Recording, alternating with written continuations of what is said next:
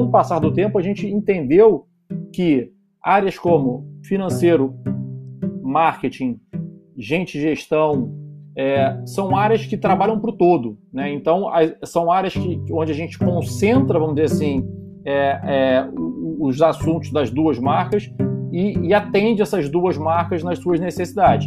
É, área comercial não tem como ser dessa maneira. Cada, né, cada, cada unidade da Jutsu Araújo tem um sócio à frente tocando comercial.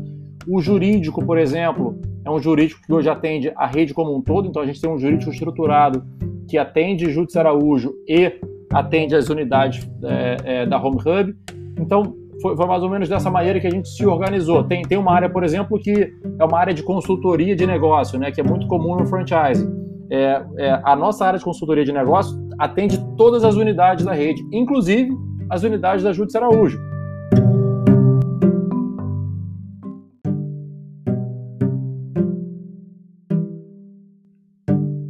Você está escutando o podcast Ciclo de Crescimento, o podcast feito para empresas e empreendedores inteligentes. Hoje, recebemos Frederico Judice Araújo. Fred é sócio-diretor na Judice Araújo Imóveis e cofundador da Home Hub, maior rede imobiliária de alto padrão do Rio de Janeiro.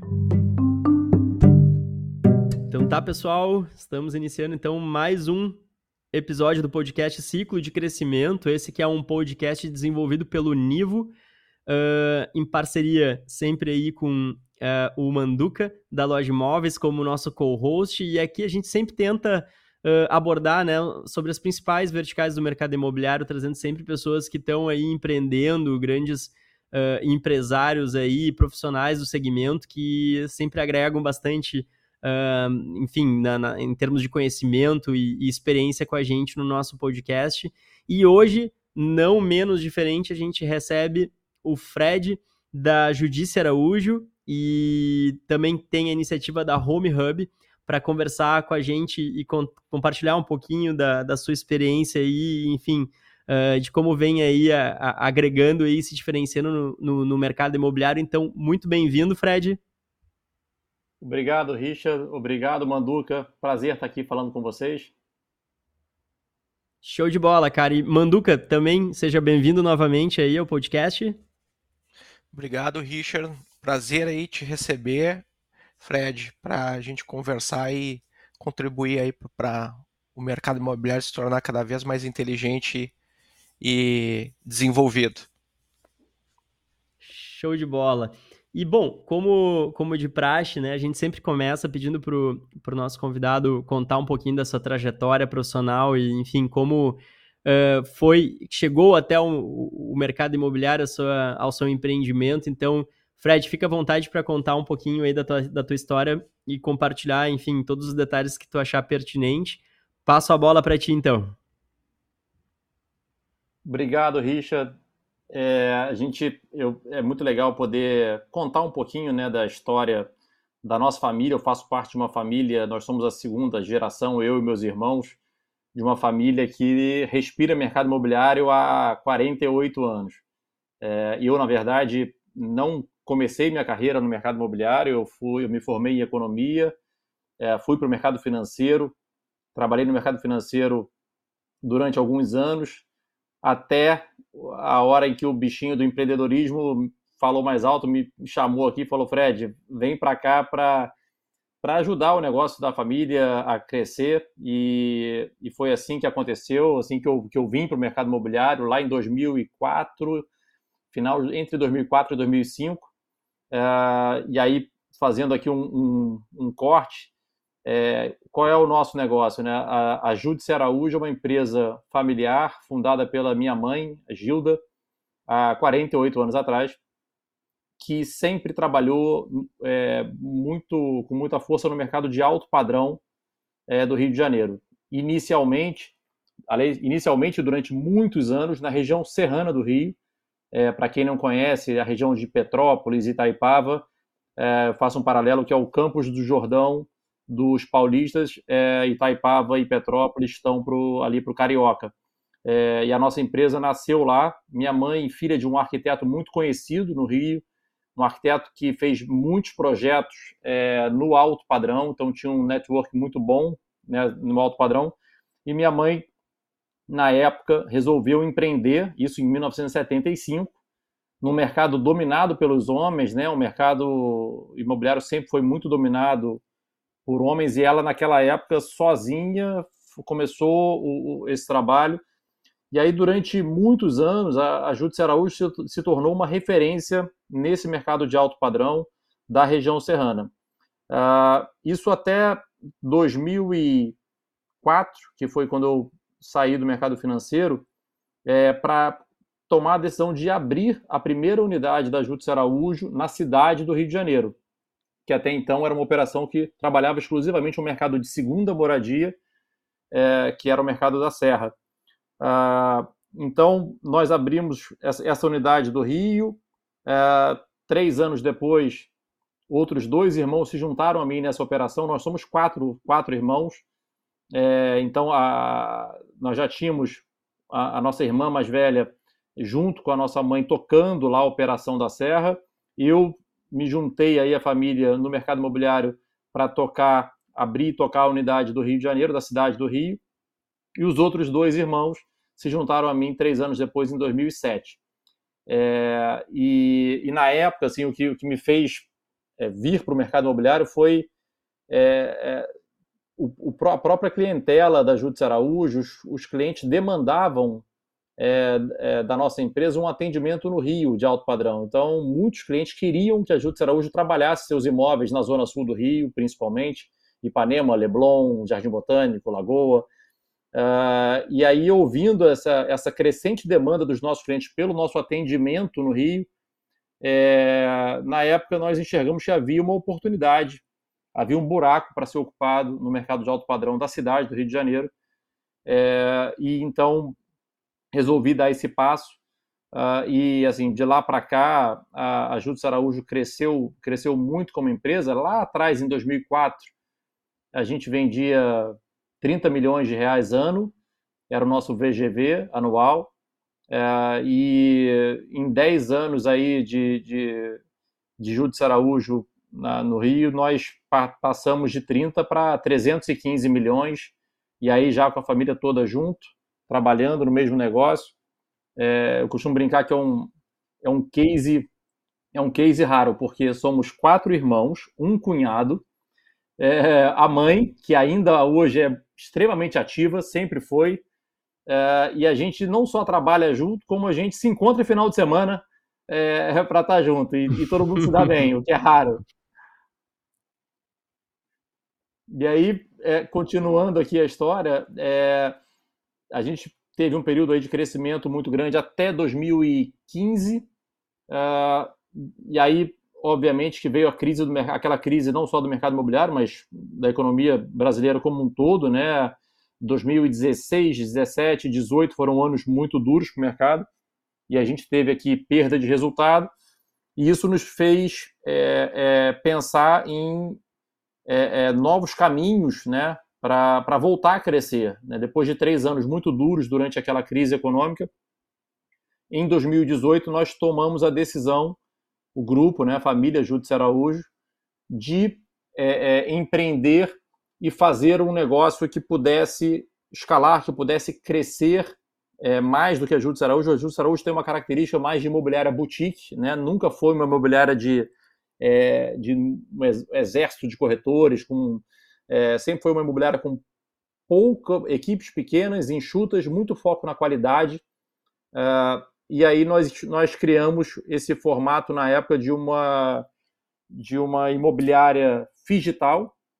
Daí surgiu, né, começou a nascer o, o conceito da Home Hub.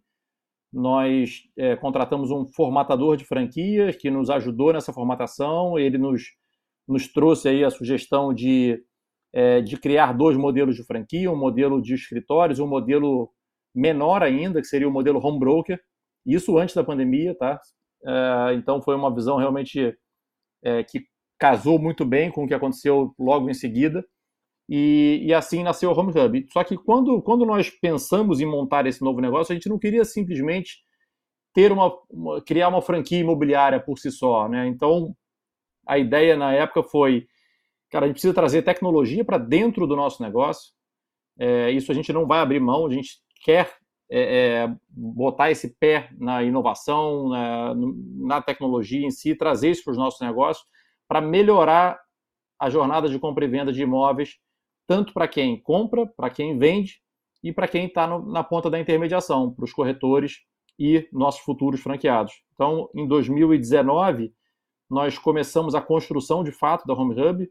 2019 foi o primeiro ano nosso de operação, foi um ano, aliás, perdão, foi, foi o primeiro ano da Home Hub, foi um ano pré-operacional, onde a gente, com o nosso time de, de tecnologia, começou a desenvolver a plataforma, é, fazer toda a parte de estruturação da franqueadora Home Hub, para aí sim, em 2020, começar, começar a operar.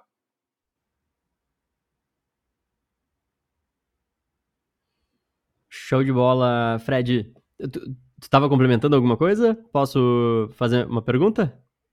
Várias, porque senão eu vou contar a história inteira aqui e ah, só não, eu vou falar. não, mas fica à vontade, pode, pode falar, cara. A história aí é, já deu para ver que é, é, é, uma história aí, além de ser uma história uh, de longa data, né, cara, desde a da, da empreendedora inicial que foi a tua mãe ali é uma, uma história aí de, enfim, de, de alto crescimento, muitos desafios, né? E, e eu, achei muito interessante, assim, é até legal, assim, tá, tá, tá aprofundando agora contigo essa, esses detalhes ali da, da, da Judiciária Útil da Home Hub uh, e, e, entendendo um pouco melhor até do, de como vocês chegaram até esse novo modelo, né? E falando do, do, dos desafios, assim, né, em termos de uh, modelo de escala, né, a gente uh, vê hoje, né, que, uh, enfim, basicamente as empresas, né, não só as startups, mas todo mundo busca, né, esse, esse novo formato, essa nova formatação de negócio e, e, claro, muitas vezes isso fica muito atrelado à questão da tecnologia, como tu mesmo comentou, né. Uh, porém, a gente sabe que um negócio imobiliário é um negócio que depende uh, matricialmente de pessoas, né? Como quase todo, enfim, todos os negócios, mas uh, no, no, imobiliário a gente depende da mão de obra, vamos dizer assim, do, muitas vezes, né? Enfim, do, do, do, do intermediador ali nesse meio do caminho. E a gente percebe que a tecnologia ela vem desenvolvendo um papel fundamental no sentido de talvez assim. Um, melhorar algumas ineficiências né, de mercado que a gente tem. Uh, e, e, o mercado imobiliário talvez ele tenha sido um dos últimos né, a, se, a, a ser impactado de forma mais radical. A pandemia foi um, um, catalisador muito forte né, em vários aspectos.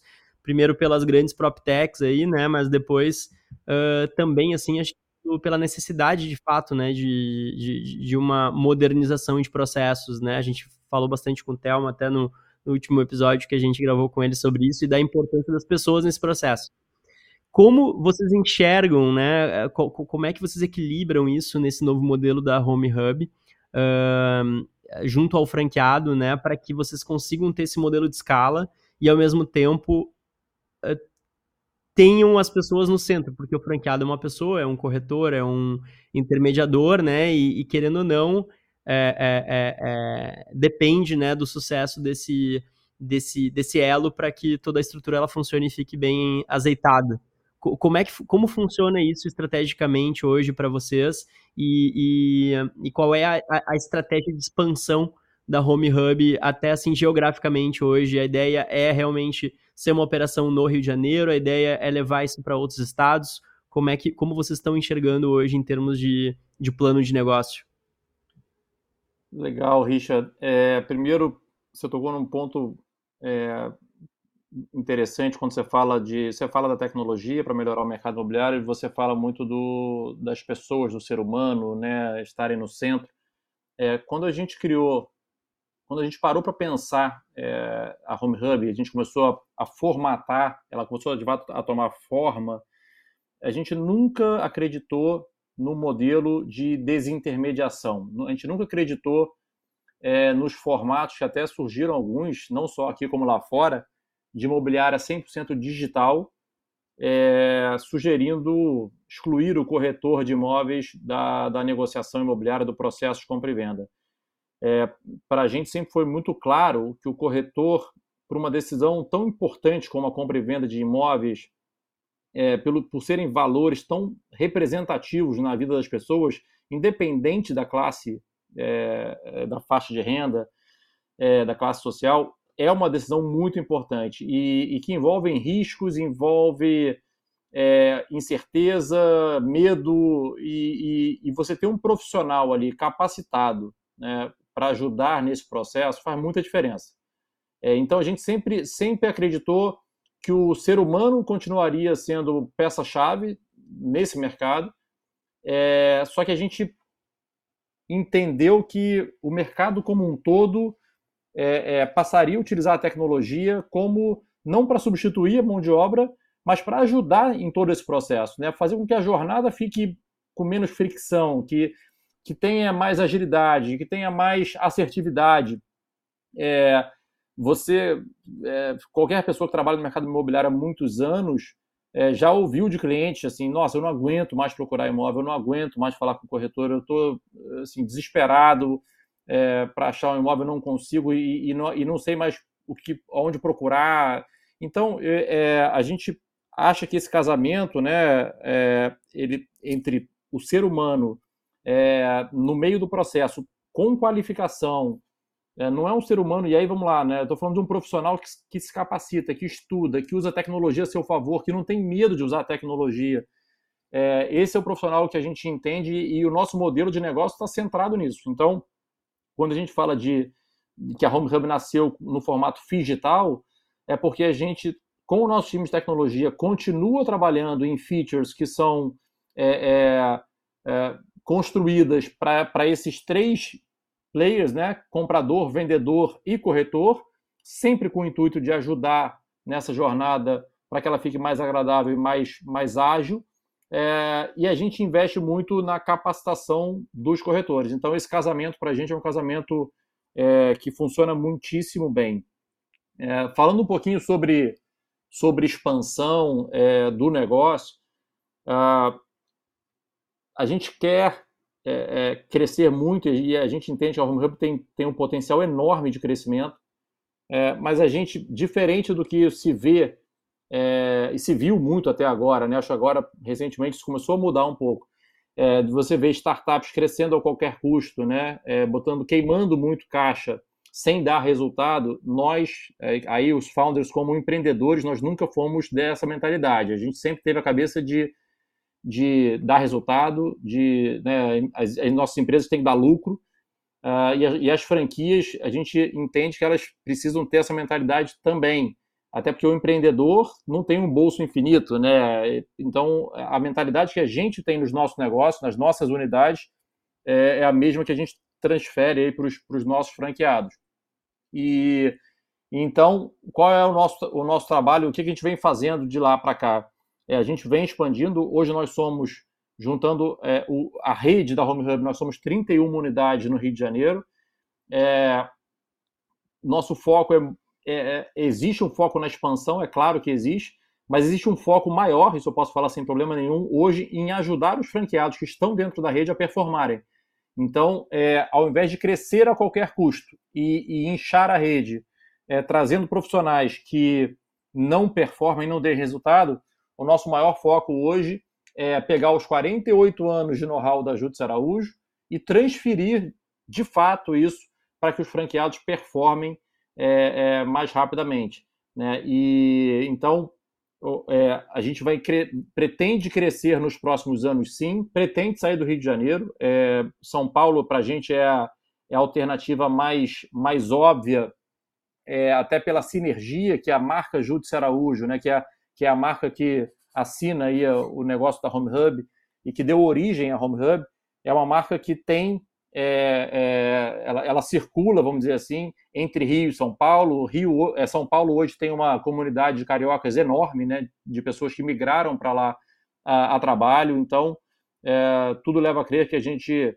provavelmente em 2024 coloque o primeiro pezinho em São Paulo. Muito legal, muito legal. Manduca, vou passar para ti a próxima pergunta. Nossa, o, o Fred é super estruturado, assim, né? Na forma como ele constrói, né? A, a, a, a história dele aí. Muito bom, cara. Parabéns. Eu tô aqui me puxando aqui para tentar né, agregar o, a, a, tudo que você falou aí. É, eu queria fazer, eu acho que eu vou pontuar algumas perguntas, tá? É, me chamou a atenção o fato de vocês já estarem né, uh, apontando para um, um, futuro que, que ocorreu impulsionado pela pandemia, mas vocês já estavam caminhando, trilhando para esse caminho do, do, do digital, né? Eu queria, eu, eu, em alguns podcasts anteriores aqui, eu citei essa expressão até às vezes com um pouco de clichê no mercado, né? Muitas vezes uh, imobiliárias se intitulando digital, mas não tendo essa cultura digital, né? E como tu está trazendo bastante propriedade é, dentro da cultura da, da Home Hub e da Júdice Araújo sobre a, a cultura fista, eu queria que tu falasse um pouquinho mais é, o que, que torna de fato, uh, né, quais são as ações que tornam de fato uma imobiliária digital. Excelente pergunta, Manduca. É, na, nossa, na nossa visão de digital, né, lá, lá em 2018, é, como nós não não compramos a ideia de ser 100% digital, é, nós entendemos que nós precisaríamos investir para que para oferecer aos nossos clientes uma jornada digital é, agradável, né? É, então, é, grande parte, vamos dizer assim, do processo de vendas nosso é, inclui a tecnologia para que o, o, os nossos clientes tenham essa sensação de terem uma, uma boa jornada na parte digital. É, sendo que, em algum momento, eu, o, os clientes fazem essa, essa, essa migração do digital para o físico, e aí entra o atendimento é, personalizado, atendimento de excelência, e, e não necessariamente ele não volta para o digital, né? Porque ele, ele fica migrando ali entre digital e físico, enquanto ele não, não conclui a jornada dele. Ah, então, nós, nós entendemos que é, é, oferecer uma, uma boa jornada na parte digital para os clientes que compram o imóvel e para os clientes proprietários é, seria, seria fundamental né, para que a gente pudesse é, é, se destacar no mercado como uma imobiliária digital. É, do lado do atendimento, a, a gente traz esse know-how da Júdice Araújo, de 48 anos, trabalhando no alto padrão, com clientes super exigentes, com uma. Um, um, um, eu brinco que o sarrafo do cliente de alto, de alto luxo é, é bem alto, e, e a gente traz isso para a rede, né? Atendimento personalizado, muito foco no cliente. O, é, o corretor tem que não só é, ouvir, mas ele tem que compreender o que o cliente está tá querendo, ele tem que fazer um trabalho quase que de consultor, de consultoria imobiliária, muito mais do que um, um mostrador de imóveis ou um, ou um vendedor nato. Ele, ele, ele, tem que, ele tem que entender de economia, ele tem que entender do mercado, do produto, de, de conjuntura, é, para que ele possa orientar o cliente dele. Né? O, o, aqui no, no, nosso mercado no Rio de Janeiro, eu não sei como é que isso acontece em Porto Alegre, por exemplo, mas é muito comum é, você ter uma carteira de clientes grande procurando determinados imóveis é, e não tem esse produto no mercado. Né? Então, os nossos corretores, em geral, na nossa rede como um todo, eles, eles se especializam em buscar aquele produto que o cliente quer. Né? Então, é um trabalho muito personalizado. O corretor que não tem essa personalização, entra o lead, vamos dizer assim, o corretor vê lá o que, que tem, oferece o que tem. Ah, não gostei de nada, o corretor vira as costas e parte para outro. É, cadê o próximo lead para eu vender o, que eu tenho aqui? E, e, a nossa visão de atendimento personalizado é, é, muito diferente disso. Então, quando a gente une é, o que foi, o, o, que vem sendo criado pelo nosso time de tecnologia é, em termos de jornada digital e junta com esse atendimento personalizado, é, é, é nesse casamento que a gente vem apostando aí nesses últimos anos e que tem sido um, um grande diferencial da nossa rede. Muito bom, muito bom. E, e, e consoante essa, essa questão do, do digital, é, onde a gente não abre mão né, das, das, da, do, do, atendimento pessoal, mas introduz aí a tecnologia como uma, uma forma de trazer mais celeridade para o processo, né, diminuir as fricções, principalmente nas questões burocráticas. É, falando de sucessão, né, uma empresa com, com 47 anos, né, Fred, uh, onde uh, pais e, e, e, filhos trabalham juntos, é, como que quem trouxe a tecnologia para dentro do grupo e como é que foi esse impacto para aqueles que eram mais conservadores em relação às tratativas com o mercado imobiliário? Manduca, é, meus pais, né, é, eles trabalhavam. Meu pai foi de mercado financeiro também e, e minha mãe foi a fundadora da empresa. Meu pai quando saiu do mercado financeiro, trabalhou durante muitos anos com ela e, e, se aposentou. Ela não, ela continua ativa, ela não consegue parar, sabe? ela é Legal. daquelas workaholics mesmo. E, e a, e que a idade que tá tua mãe, ajuda, desculpa né, a minha, indiscrição. Ih, agora você me pegou, hein? Olha, a mãe vai 70, puxar a orelha. O, o filho protegendo a mãe. 72, se eu errar para baixo, ela vai ficar feliz.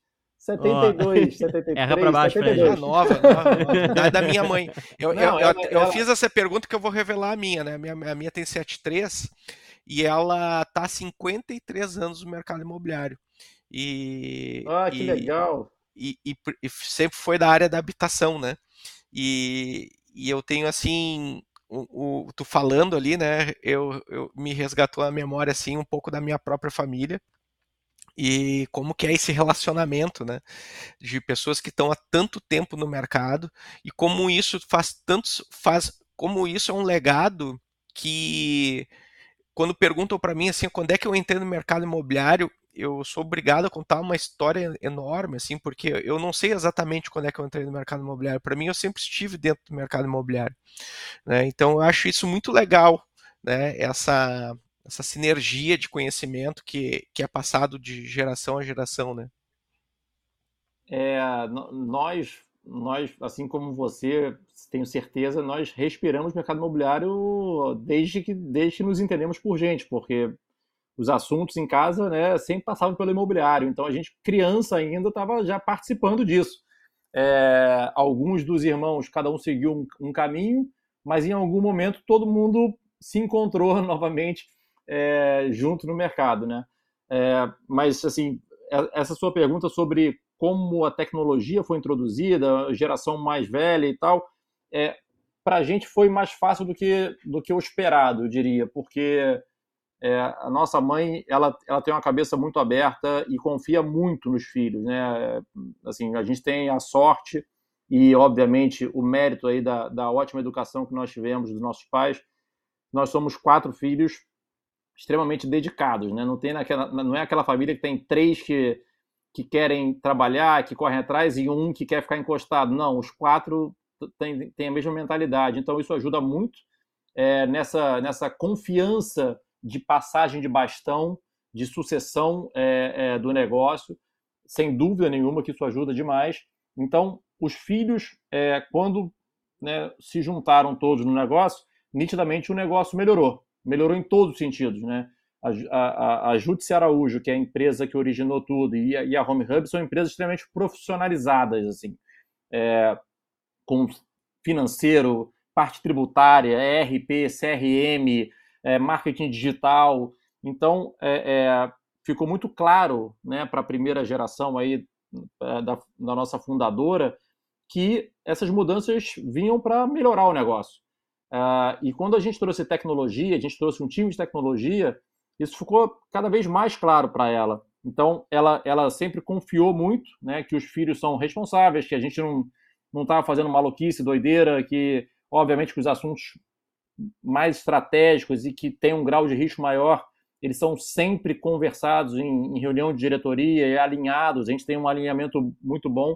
Existem as divergências que são até saudáveis para o negócio, pontos de vista diferentes, mas, é, em geral, a gente acaba convergindo, é, por mais que tenha alguém contra, né, numa decisão dessa diretoria, acaba que a maioria é, é, define e a gente, a gente avança. Então, foi, foi assim que aconteceu, as coisas foram acontecendo aos poucos, ela foi, obviamente, entendendo que cada um que chegava assumia uma determinada frente, uma determinada área do negócio, e o negócio ia melhorando.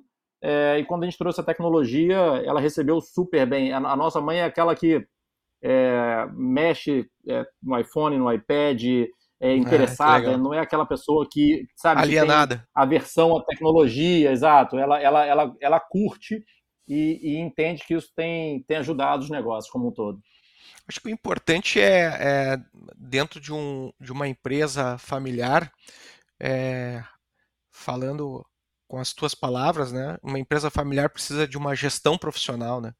E, e, e, sobretudo respeito entre, entre os familiares, né? Entender que naquele ambiente é um ambiente colaborativo e que tem um processo que é através da construção, do, uh, através do pensamento, né? Se constrói e se chega a algum lugar, né? E, e, e como, e como é que é, uh, uh, Fred, o surgimento da, da Home Hub, eu acho que tu falou um pouco disso, mas tipo, como que como que é essa diferença do home broker para agência? Eu, eu, não sei se exatamente é assim, eu vi que tem dois esti estilos de franquias. E depois eu passo a palavra para o gente... é... pro Richard, tá? Perfeito. Nós temos dois modelos de franquia. É, um que seria a agência, como você falou, que nós chamamos de office, é, que são escritórios e, e, com foco, como a gente sempre fez na Júdice Araújo, né? foco na qualidade, com equipes enxutas, muita alta produtividade é, e foco em qualidade. E esse é um modelo para o franqueado que quer é, ter uma, uma, uma, possibilidade dizer, de geração de receita, de resultado maior, que quer ter uma equipe, quer fazer uma gestão de, de equipe.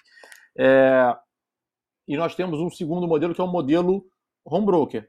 O modelo home broker ele foi criado de fato para se trabalhar de casa, assim. Então você tem um custo fixo baixinho, você não precisa ter um escritório próprio, você trabalha dentro de casa. Você pode ter, obviamente, um, é, mais, mais uma pessoa, no máximo duas pessoas ali que te ajudem no negócio.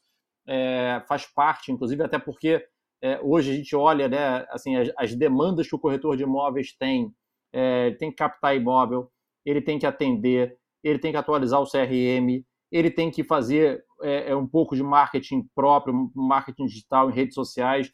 Então, é, é, são, são muitas atribuições e o dia só tem 24 horas. Então, é, dentro desse modelinho home broker, nada impede que ele tenha ali gente que ajude ele a fazer o negócio andar.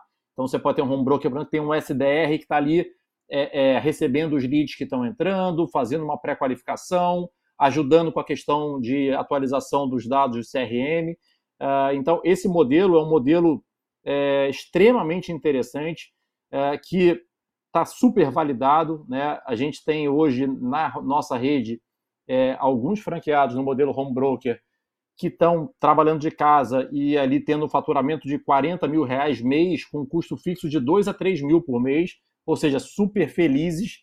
É, pessoas que vieram de outros mercados, isso é, isso é legal de falar, porque na Home Hub a gente tem pessoas que vieram do mercado imobiliário, né? E aí, obviamente, é, é, são pessoas que já começam a performar é, com mais velocidade. E a gente tem pessoas que vieram de outros mercados, que querem empreender no mercado imobiliário. E aí essas pessoas entram na rede, elas adquirem uma franquia em um dos dois, dos dois formatos, e aí a gente ensina essa pessoa a trabalhar da nossa maneira, com a nossa filosofia no mercado imobiliário. Então essa pessoa ela demora um pouco mais para rampar, por ser um, um, novo entrante, como a gente costuma chamar, é, mas é uma pessoa que ela pode, por exemplo, por estar começando, ela pode começar com uma franquia home broker, né, porque ela tem uma, um risco mais controlado, Uh, e, e, se ela começar a performar bem, amanhã ela pode fazer uma migração para o modelo Office, onde ela vai passar a ter uma equipe é, e vai crescer resultado e por aí vai, até que ela até, até o cenário de se tornar multifranqueado, ter mais, mais de uma franquia. Muito legal, Fred. Muito legal. Eu, eu tenho uma pergunta para conectar nessa, na verdade, que uh, é, é uma dúvida, na verdade, de, de gestão, né? Muito mais gestão do que, uh, do que de fato de mercado imobiliário, mas uh, nesse processo da criação da spin-off, né, do, do, da Home Hub, uh, a gente sabe que normalmente, né, eventualmente, quando a empresa ela toma a decisão de criar um, uma spin-off interna, como foi esse caso de vocês, existem alguns trade-offs, né, de, de, decisão no sentido do que priorizar muitas vezes, né, em termos de gestão, até que o outro negócio ele tenha um, vamos dizer assim, ele seja autossuficiente. Pelo que eu entendi, caminhou rápido esse processo para vocês, até pela filosofia de gestão de vocês, de que o negócio ele tem que ele tem que ser uh, superavitário, né, e, e, isso uh, já faz com que vocês, vamos dizer assim, Uh, muito provavelmente tenham caminhado para que ele já iniciasse no verde, né? Muito provavelmente no azul ali e, e, e tenha uh, se, uh, vamos assim, uh, se, se auto sustentado desde o princípio. Mas a minha dúvida é como foi essa divisão né, de negócios, né, da spin-off, como é que foi esse processo? E, e, e, a manutenção da Judice Araújo em meio a tudo isso também, que eu imagino que era, é, é uma empresa já muito sólida, né, e já bem um, uh, posicionada em termos de mercado, e, e qual é os, eh, vamos dizer assim, como vai funcionar no futuro, no planejamento de vocês, uh, essa, vamos lá, a, cada vez mais, né, a Home Hub escalando gradativamente e a Judice Araújo ainda se mantendo como, vamos dizer assim, um, um, um Tu, tu, usou, não, é, não, não foi birô, uh, tu usou a palavra uma boutique, né? Uma boutique de negócios ali, imobiliários. Uh, qual, é o casamento, como foi no início e qual é o, como vai funcionar esse casamento aí a médio e longo prazo na, na, na, na no planejamento de vocês?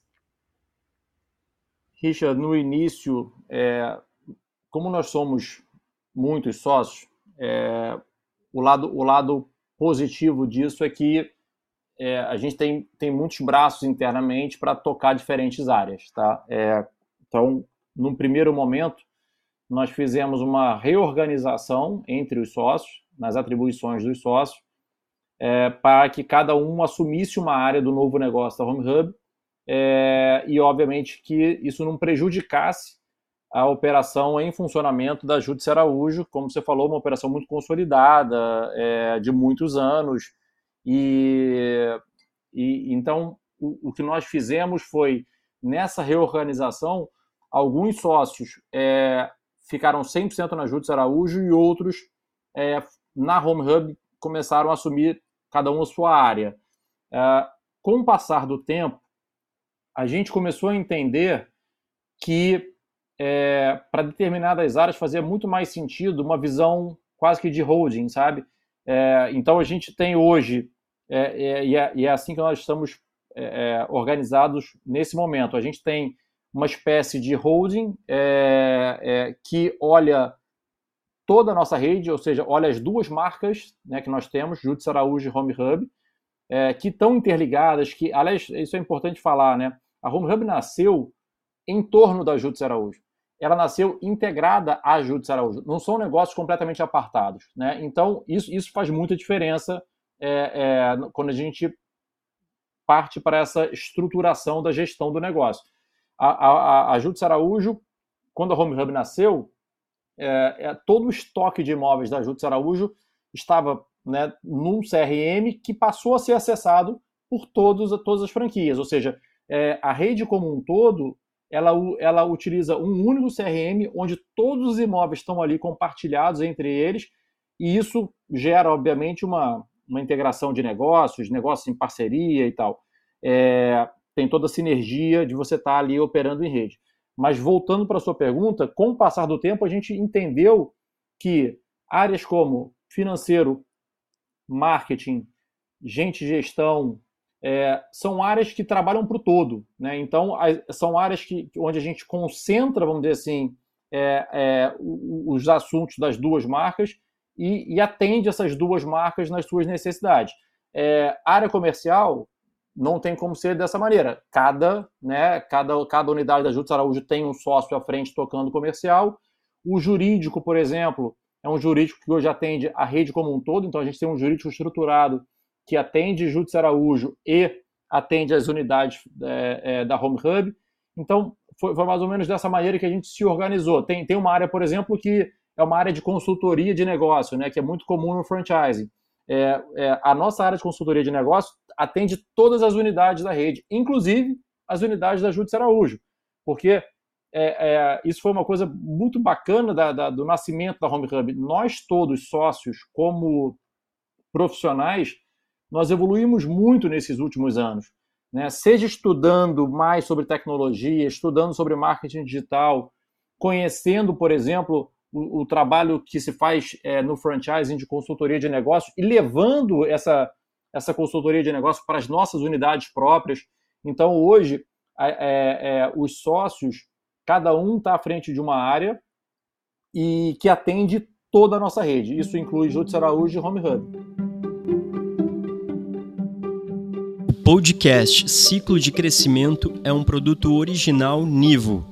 Acesse www.nivo.com.br e conheça nossas soluções de tecnologia e dados para o mercado imobiliário. Muito legal. Muito legal. Bom, eu ia fazer uma outra pergunta, mas tu fez a minha pergunta, Manduca. que era, Mandu, sobre a questão da. A, a, que a gente está sintonizado. Da Ó, oh, não, mas no final das contas, acho que foi legal ter feito que era sobre sucessão familiar e, e foi bacana porque a, a Luage também passou por um processo, né? Até na, na, na, na conversa que a gente fez lá com o pessoal, a gente aprofundou Isabela. bastante ali, com a Isabela. E, e enfim, acho que é, é, é, um ponto interessante, mas ele, ele casa muito com essa questão também, uh, enfim, normalmente é sobre essa questão da, da de como, uh, do, do, choque de, de, gestão e cultura, né, e isso deu para ver que foi extremamente bem, foi fluido o processo na, na Judícia Araújo, né, tanto que uh, hoje vocês têm uma gestão aí compartilhada, né, a gente, a gente percebe isso pela, pelo teu relato, e, e, é legal isso, né? Até é, é interessante, porque eu, eu, gosto de ver esses programas do Netflix de, de, de, de, imobiliárias, né? De real estate fora do Brasil. E tem até um, me lembrou, a, a, tem um programa que é na França, né? Em Paris, que é uma família que todos eles administram uma imobiliária. E surgem uma série de desafios ali, até uh, no, no sentido de de como levar esse negócio para outros, outros, outras praças, né? E aí, quando um dos filhos decide levar a, a imobiliária para uma outra praça, sempre tem aquela. Sofre uma certa resistência, mas no final, né, todo mundo acaba percebendo. Qual é o nome da série aí, Richard? Essa, agora. Eu, eu vou, tipo, agora não me recordo, mas está no Netflix. é uma família de, de uma família de franceses que eles uh, residem em Paris e é uma eles são todos corretores, né? Inclusive são três filhos, né? E os pais, o pai e a mãe. E é muito interessante a, a, a dinâmica deles, assim, né? E tem uma hora que um deles decide abrir uma filial em Portugal e não, é, né, tem aquela aquela no, no, no primeiro Imóveis momento ali os pais ficam família. Esse exatamente, esse, essa série, essa série. Acho que tem muito sentido, é, é, é, muito é muito interessante, assim, casa bastante com a história do, do Fred, mas e, e de um, uma história de sucesso, né? Da, de uma família no mercado imobiliário, e, e, é muito legal o teu relato. E, bom, fazendo uma conexão, então, uh, já que a gente acabou já discorrendo um pouquinho sobre a questão da sucessão familiar ali, Fred, uh, queria entender um pouco da visão de futuro de vocês, assim, a visão de futuro, tanto tua, uh, em relação a Judícia Araújo e, e, e a Home Hub, quanto da empresa como um todo, que eu imagino que esteja em, bastante em, em, sinergia, né, pelo que tu comentou, mas uh, como vocês imaginam aí um negócio uh, para os próximos anos aí em termos de crescimento, consolidação de mercado, né? E, e até pensando, né, aí o meu, vou, vou botar meu pitaco aqui, porque eu também sou, sou economista de formação igual a ti, né? Já, já pensando aí nas possíveis uh, adversidades aí que, que, a gente possa enfrentar em termos de, de, de, mercado, tanto no cenário econômico quanto político aí nos próximos anos, mas pensando também, uh, a gente teve um, um, exemplo muito claro, né, em relação à, à pandemia, de um cisne negro, né, que né, a gente sempre cita o Taleb aqui no, no, no podcast, mas no, de algo que a gente não espera e a gente tem que se reconstruir muitas vezes, se adaptar para se tornar mais antifrágil no meio do processo, né? E como tu enxerga a, a estrutura de você sendo cada vez mais antifrágil, né, em termos de gestão, em termos de, de prosperidade aí ao longo dos próximos anos?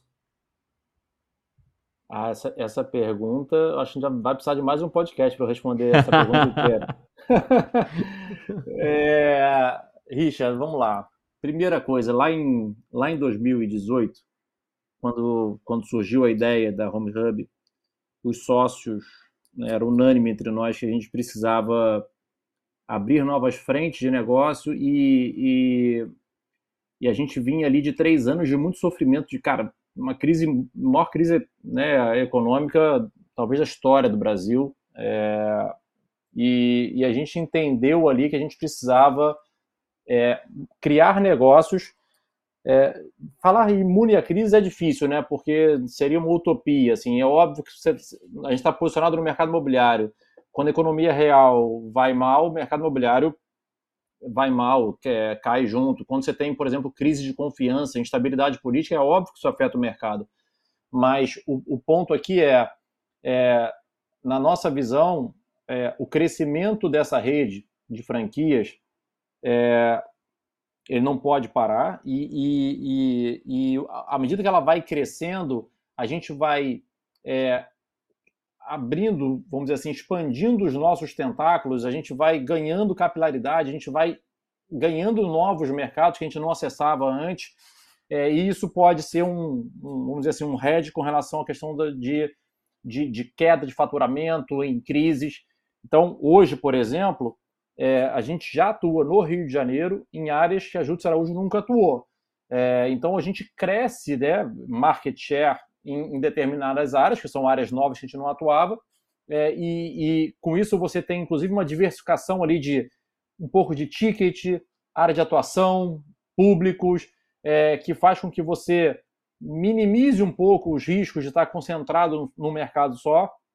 É, então, isso para a gente é algo importante. Agora, a gente vive num país que é difícil a gente ter um ciclo longo, calmo, tranquilo, que não tem estabilidade econômica ou política, né? Se a gente for fazer uma retrospectiva aí rápida... Dá até para fazer uma é... predição, né? De quanto, em quanto tempo acontecem crises, né? Exato, exato. Ô, ô Fred, é... só, só, agregando a, a, esse teu comentário aí, eu lembro que um dos meus primeiros diretores de, de, de imobiliária que eu, que eu trabalhei falou uma coisa que lá na, no, no início dos anos 2000 né, fazia sentido e infelizmente continua fazendo, né, que ele trabalhava uns 30 anos já no mercado na época, já hoje falecido. Ele falou: "Poxa, eu passei por sei lá, três, quatro moedas, né? Vocês estão reclamando de crise econômica. é, e ele continuava de pé, né? Falando que a imobiliária dele continuava existindo. Então, realmente é, é, é saber trabalhar na diversidade, né? É, Manduca, é isso. Quem, quem tem mais tempo de estrada aí, como os nossos pais, é, eles pegaram várias mudanças de moeda, plano Collor, é, com fisco de poupança, e, né, assim, for, cada maluquice que o Brasil já passou. Então, se a gente olhar do plano real para cá, 94 para cá, com a estabilização da moeda, é, mesmo assim a gente teve já assim, momentos muito duros, né? E esse, e esse, último, essa última crise de ali 16 a, a 18 é, foi foi duríssima para o mercado como um todo. Agora a gente vinha, o mercado vinha é, é em 2019, o mercado começou a reagir. 2020 vem uma pandemia, né? Então de uma hora para outra assim desaba tudo. É, só que aí, meses depois, é, a boa notícia para o mercado imobiliário, dentro do, do terror do, né, do cenário que foi a pandemia, com enfim, muita gente querida que foi embora, o mercado bombou. Assim, os melhores anos das, das nossas operações foram ali o segundo semestre de 2020, recentemente, foram o segundo semestre de 2020 e o ano de 2021. E aí você fala, bom, agora o mercado imobiliário foi, né? É um novo boom, veio uma nova fase. Aí você vem entra em 2022 com uma eleição presidencial super polarizada. É, e aí o mercado dá aquela segurada de novo para entender o que vai acontecer. Bom, um cenário de desconfiança total, né? Exato, um cenário de desconfiança total, o resultado está aí, a gente conhece, e aí, o, o, o, o, sem querer entrar no assunto de política, que nosso objetivo aqui não é esse hoje, mas é aquela história, né? No mercado imobiliário no Brasil como um todo, eu, com quem eu converso, seja Rio, São Paulo, é, Minas, é, a, no Sul, tirando alguns, algumas exceções, a gente perdeu um primeiro semestre. O, mercado, o primeiro semestre desse ano foi um semestre muito difícil no mercado como um todo. É, nosso aqui, falando com players de São Paulo, de alto padrão também, porque a gente pagou, está pagando o preço é, de não ter, né, com essa mudança de governo, muda a equipe hum. econômica, não sabe qual vai ser a política fiscal, demora seis meses para definir o que, que vai acontecer exatamente. Então, esse cenário de incerteza prejudica demais os nossos mercados. É, é, o cenário de juros altos, é, obviamente, nenhum de nós que trabalha no mercado imobiliário gosta de juro alto, a gente né, precisa de juros mais baixos, mas era necessário para conter a inflação. Então, assim, eu como economista jamais vou ficar levantando bandeira para reduzir juros na marra. É, para mim tem que ter fundamento e tem que ter no modelo lá do Copom, do Banco Central, tem que fazer sentido reduzir juros, não é por uma gritaria política que, que isso tem que acontecer, senão lá na frente o resultado é, é pior, né? A gente já viu essa história também. É, mas assim, o, o, o, cenário como um todo no Brasil, ele, ele é muito estável, né? Você, difícil a gente conseguir aí uma sequência de bons anos de um crescimento sustentável, com inflação sob controle e mercado pujante. O que eu acho que a gente vai ver aí nos próximos, nos próximos meses, é, tudo dando certo, não tendo nenhuma surpresa, é que a gente vai sim, né, já a gente entrou num ciclo de queda de juros, a gente vai ver a, a taxa de juros continuando a cair. Eu acho que o mercado imobiliário tende a melhorar, principalmente de 24 para 25. Acho que esse ano ainda a gente não vai ver uma melhora significativa no mercado, mas a partir do ano que vem acho que o mercado começa a melhorar. Só que aí, como a gente vem falando. É, vem uma outra eleição, em 2026, né, exatamente. o que acontece? Eleição presidencial. É, e, aí, e aí a gente é, é, vai ter que parar para ver o que, que, vai acontecer, quem serão os candidatos, como é que vai estar a situação do, do, do país até lá. Mas, assim, eu acho que a gente vai surfar em um, um mercado um pouco melhor até 25, principalmente em 25. Em 26 já vem uma interrogação que e aí, para isso, a gente tem que pensar nos nossos negócios. Isso, uma outra coisa que a gente aprendeu aqui, que eu, eu gosto muito dessa frase, assim, a gente se preocupa com aquilo que a gente controla. Assim, se você ficar se preocupando com aquilo que você não tem controle, te leva ao desespero. Então, é, é, fo é focar nos nossos negócios, focar em melhorar as nossas operações, focar em expandir a rede, é, para que, se por acaso, em 2026, o mercado vier a travar, a gente esteja com, com operações super avançadas, consolidando, é, consolidadas no nosso mercado e que a gente possa passar é, por uma possível é, é por um possível momento pior de mercado, passar bem por ele. Muito legal. Bom, é, estamos nos encaminhando aí para o nosso, para o final do nosso do nosso podcast, pessoal. E, e Fred, no, no, no, final a gente sempre faz um pequeno quiz, e aí um, um bate-bola rápido tu... aí. Oi, diga, Manduca. Permite eu fazer só mais um, um pequeno... Por favor, fique à vontade. Um comentário aí. Aqui à disposição de vocês. Obrigado. Fred, assim, ó, olhando assim em uns, num, num, numa visão um pouquinho mais crítica sobre o sistema de franquias para imobiliárias, tá? E eu estava super curioso em saber disso, é, ouvir né, a tua opinião sobre. É, aqui no, no Sul, nós somos é, um, um, case aqui de, de, de, vários sistemas de franquias de imobiliárias, de grandes imobiliárias. Eu acho que tem uma aqui, inclusive, deve ter na faixa aí de mais de 50 agências através de sistema de franquias. Temos a Rimax, que é um, a mais conhecida mundialmente, né? Uh, e observando esse mercado tão próximo aqui do nosso, a gente verifica que muitas vezes é, alçar corretores para empreender né, é, um, é um grande equívoco.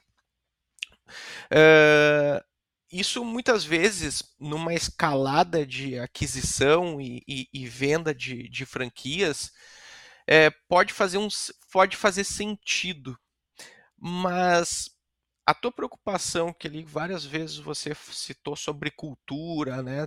entregar o jeito de fazer negócio como vocês já estão né, a, acostumados a fazer, é, essa busca por escalabilidade de entrega na mão de, de, de, né, corretores até não corretores, como tu citou, isso não se torna, isso não enfraquece um pouco essa rede, isso não tende a, a, a, a virar um, um castelo de cartas no final? Excelente, Manduca, você falar sobre isso. É... Na Júdice Araújo, historicamente, nós formamos internamente 90% da nossa equipe, das nossas equipes. É... Nós sempre gostamos de trazer pessoas de outros mercados que viessem com HD zerado, como a gente costuma falar, é... e, e, e a gente ensina essa pessoa a trabalhar no mercado imobiliário da nossa maneira. E aí, quando eu falo da nossa maneira, para ficar super claro, tá? Não é ah, nós somos os melhores, nada disso. Mas a gente tem o nosso jeito, que a gente entende que funciona, que é bom. É, tem outros jeitos que funcionam também, mas na, a, a, nossa filosofia de trabalho, a nossa cultura, é, isso é muito forte dentro do nosso grupo. É, e a gente entende que é um desafio, sim, você expandir uma rede de franquias é, simplesmente, vamos dizer assim, dando para corretores a oportunidade de crescerem, é, da mesma maneira que é perigoso e é difícil você trazer pessoas de fora do mercado, que não entendem nada do mercado imobiliário, para empreender e deixar essas pessoas né, é, é, se virarem, vamos dizer assim, é, e serem empreendedores desse mercado. Então, o, o que a gente faz é, hoje na nossa rede, a gente tem um mix, sim, de empreendedores que são corretores e de empreendedores que vieram de outros mercados. E o que, que tem em comum entre eles? É, o nosso grupo é muito ativo é, num trabalho de capacitação desses profissionais.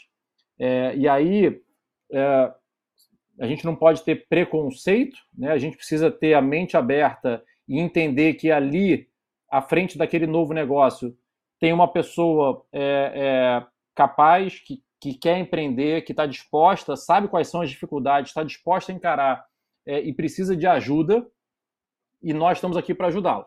Então, a, a, o nosso trabalho na Home Hub, muito além de fornecer a tecnologia, toma aqui um CRM, é, é, a gente tem um trabalho intenso de capacitação é, para que os nossos franqueados se tornem bons líderes, bons gestores.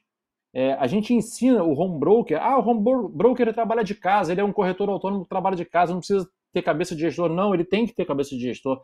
E, e a gente ensina essa pessoa a enxergar o negócio dele. Por exemplo, todo corretor autônomo que eu conheço, todos confundem pessoa física com jurídica. Se você perguntar para ele o seguinte, quanto que o seu negócio dá de resultado? É, não, não sei. Bom, é, eu sei que eu, eu, eu, viajei, eu fiz uma viagem, eu troquei de carro, estou me mudando. Tá, mas você sabe dizer quanto é que o seu negócio dá de resultado? Você sabe dizer se qual é a margem da, da, do seu negócio? Por mais que seja um negócio de uma pessoa só. Então, o nosso trabalho dentro da rede, ele é muito intenso nesse lado. É, a gente tem uma área é, é, de capacitação, onde a gente tem treinamento, mentoria, é, e muito, muito focado em gestão, em liderança, para que os nossos empreendedores, sejam corretores vindo do mercado, sejam novos entrantes, é, possam crescer e evoluir e melhorar num ponto que é vital para que você possa ser um empreendedor de sucesso. Não importa o tamanho do teu negócio. Né? Então, se você, por exemplo, compra, você entende qual é a cultura, primeira coisa é que tem que ter fit de valores. Né? Assim, e aí, quando você fala do castelo de cartas, foi legal você usar essa expressão, porque desde o primeiro momento, a gente nunca quis construir uma rede e crescer rapidamente a qualquer custo, botando qualquer pessoa para dentro. Porque o que, que acontece no franchising? Quando você faz isso, você passa a administrar um Frankenstein e, assim, é um mar de problemas. É franqueado que não performa, é franqueado que dá problema, é franqueado é, é, é, no seu ouvido. Então, quando você é mais criterioso no funil ali, na entrada, no funil de expansão, e você bota para dentro quem realmente tem fit com, com o negócio, é, você minimiza muito a chance disso acontecer. Não é que você vai acertar sempre. Toda rede de franquia tem churn.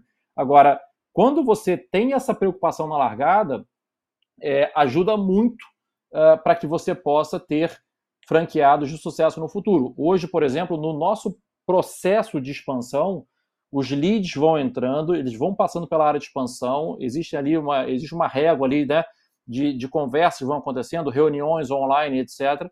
É, chega um determinado momento, quando o lead avança, ele passa por um teste de perfil para a gente entender qual é o perfil daquela pessoa. Ou seja, a nossa área de gente, gestão, aplica esse teste para a gente entender esse, esse cara que está entrando, ele é, ele é um analista, ele é um, é um cara de execução, ele é comunicador, é, ele é executor, comunicador, é, ele é, é um cara de planejamento.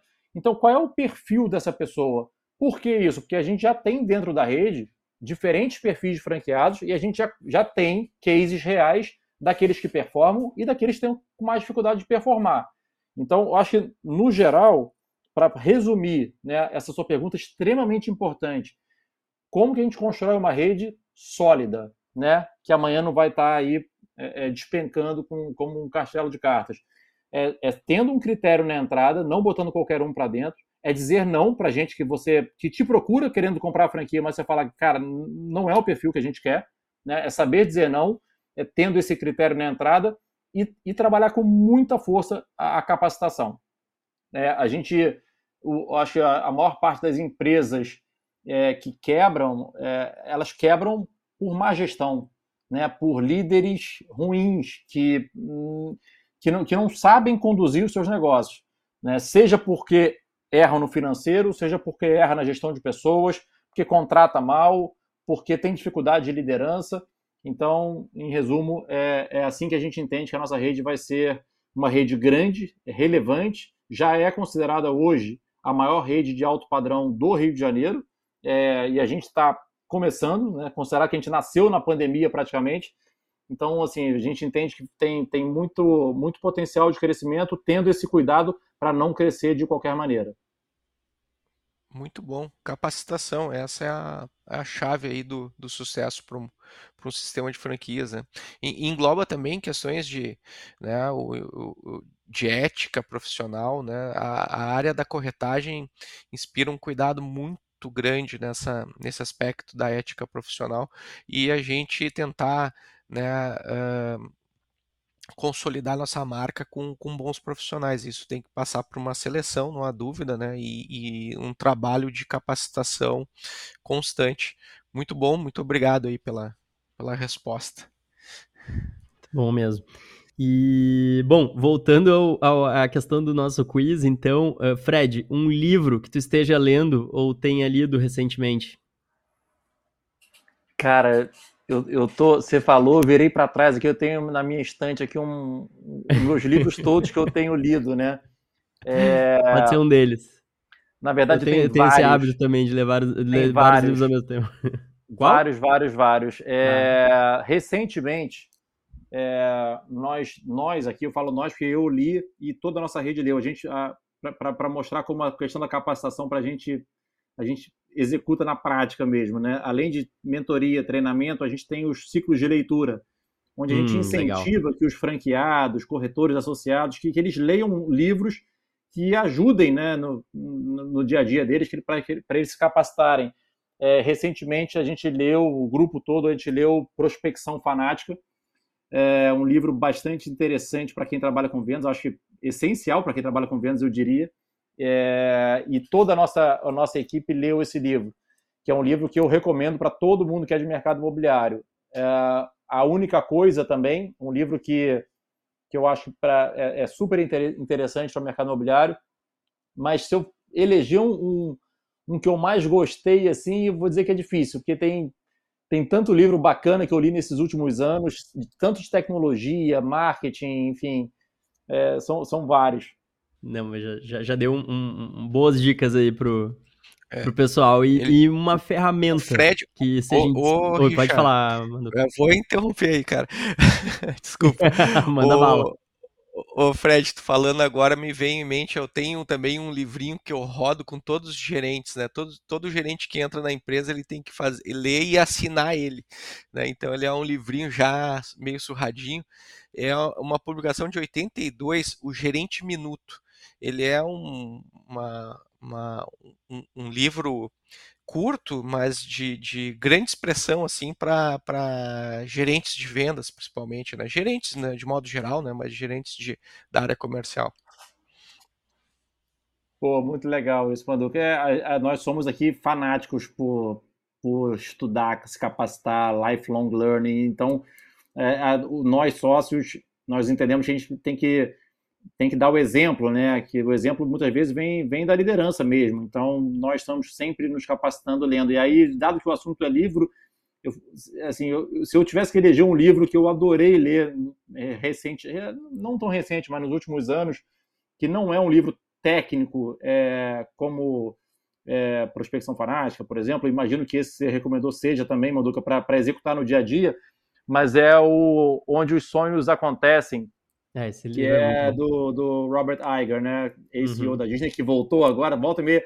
A Disney entra em crise ele chama ele de novo. E chama ele é de novo. Fantástico, né? O cara, esse, esse para mim virou um, um, ídolo dos negócios. É o Vanderlei Luxemburgo dos CEOs, né?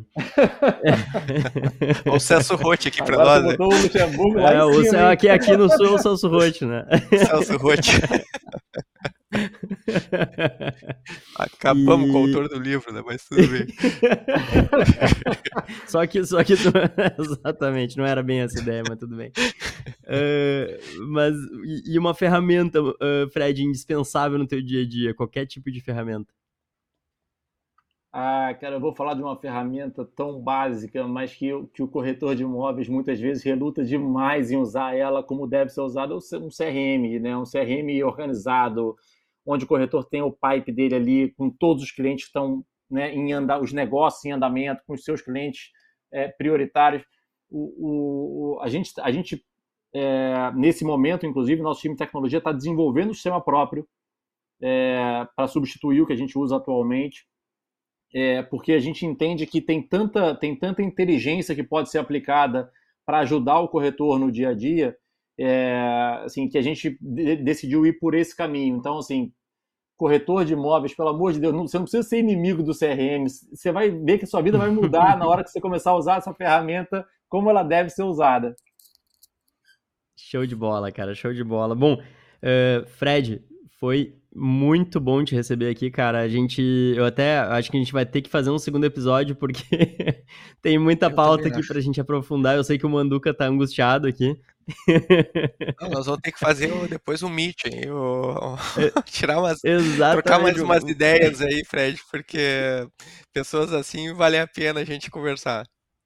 Muito legal, muito legal. Fred, muito obrigado pelo teu tempo. Eu sei que a tua agenda é, é, é corridaça aí, cara. Então, é, gostaria de passar aí para as considerações finais aí, tanto tuas quanto, quanto do Manduca, mas de, de, de, de, prontidão já te agradecer aí, enfim, pelo teu tempo e foi, foi um bate-papo excelente e tenho certeza aí que, enfim, já fica o convite aí para futuros bate-papos aí também que a gente possa estar tá registrando como o dia de hoje.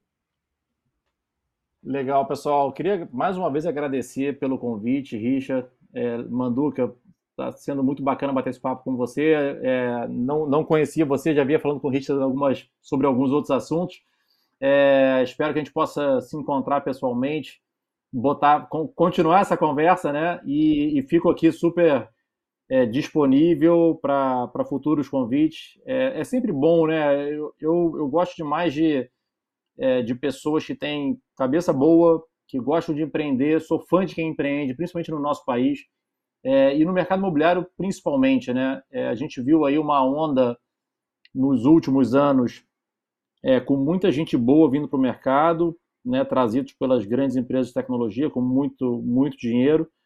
É, infelizmente, é, muitos saíram já do mercado, né? O cenário não é dos melhores para alguns e a gente sabe que tem, tem uma turma que já, já foi embora. E, e, e assim, eu espero que que a gente, nós todos, agentes do mercado imobiliário, que a gente possa ajudar a transformar o nosso mercado, melhorar o nosso mercado, melhorar o nível do, de profissionalismo né, do, do mercado, melhorar acesso a informações. A gente aqui, eu, eu sou fã de é, trazer informação para o mercado, né, informação sobre sobre desempenho do mercado, vendas, preço. É, nosso, nosso mercado é um mercado ainda muito fechado, que opera muito fechado. A gente fica mirando os mercados desenvolvidos lá de fora, mas parece que, que a gente nunca consegue tirar o gap, né? É, então, assim, eu, eu, eu, sou, eu sou ficcionado por querer melhorar o nosso mercado e poder estar em contato com pessoas que pensem igual. Muito bom. Manduca, passo para ti. Bom, foi foi muito enriquecedor a conversa. É, fica o convite aí para tu passar um pouquinho de frio e, e, se molhar um pouco, porque nós estamos aqui vivendo no Rio Grande do Sul. Já estamos criando membranas aí entre os dedos aí de tanta chuva que está tendo aqui.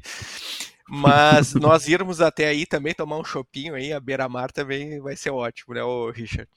Uh, Com certeza. Dizer, dizer que, uh, que tô assim é, entusiasmado com toda essa conversa e e, e também que isso que tu disse por último agora, Fred, que tu luta aí para um mercado cada vez mais profissional, né? É, é um pouco também do DNA de quem vem, né? De famílias é, ligadas ao mercado imobiliário, porque tem muitos aventureiros, muitos especulado, especuladores que acabam, né? É, prostituindo o nosso mercado, não, não tem outra forma de expressar isso né? e, e tem é, alguns Uh, que se mantêm firme no propósito, né, uma missão de valorizar a profissão. Eu sempre cito assim como a, a, a profissão do, do, do, corretor de imóveis, que é estruturada por legislação própria, né, e, e, que muitas vezes é enxergada com maus olhos. Né, e a gente tem que lutar para que cada vez mais essa profissão esteja no lugar que ela tem que estar, no topo. Muito é, bom. Eu, eu, eu, eu, digo que o mercado imobiliário em qualquer país desenvolvido do nosso planeta é, é um dos mais, se não for o mercado mais importante é, que existe nesse país. É, no Brasil, a gente luta contra, vamos dizer assim, um, um, passado né, que, que insiste em, em, em, diminuir o mercado imobiliário de alguma maneira, né, principalmente é, o trabalho das imobiliárias, dos corretores de imóveis. Então, eu, eu acho que é um mercado incrível, é, onde se constrói relacionamentos, onde você ajuda as pessoas a realizarem sonhos, é, e um mercado que, de fato, é, tem que se profissionalizar cada vez mais. Né? Então, assim, vamos continuar nossa, nossa, nossa batalha, nossas jornadas, ajudando o nosso mercado cada vez mais. Muito obrigado, pessoal. Obrigado, Fred. Obrigado, Manduca. Até a próxima, pessoal. E uma excelente noite aí para vocês. Eu que agradeço. Obrigado, Valeu. gente. Abraço. Para saber mais sobre o ciclo de crescimento, acesse www.nivo.com.br ou acesse nossas redes no YouTube, Spotify, Instagram e Facebook. Até o próximo episódio.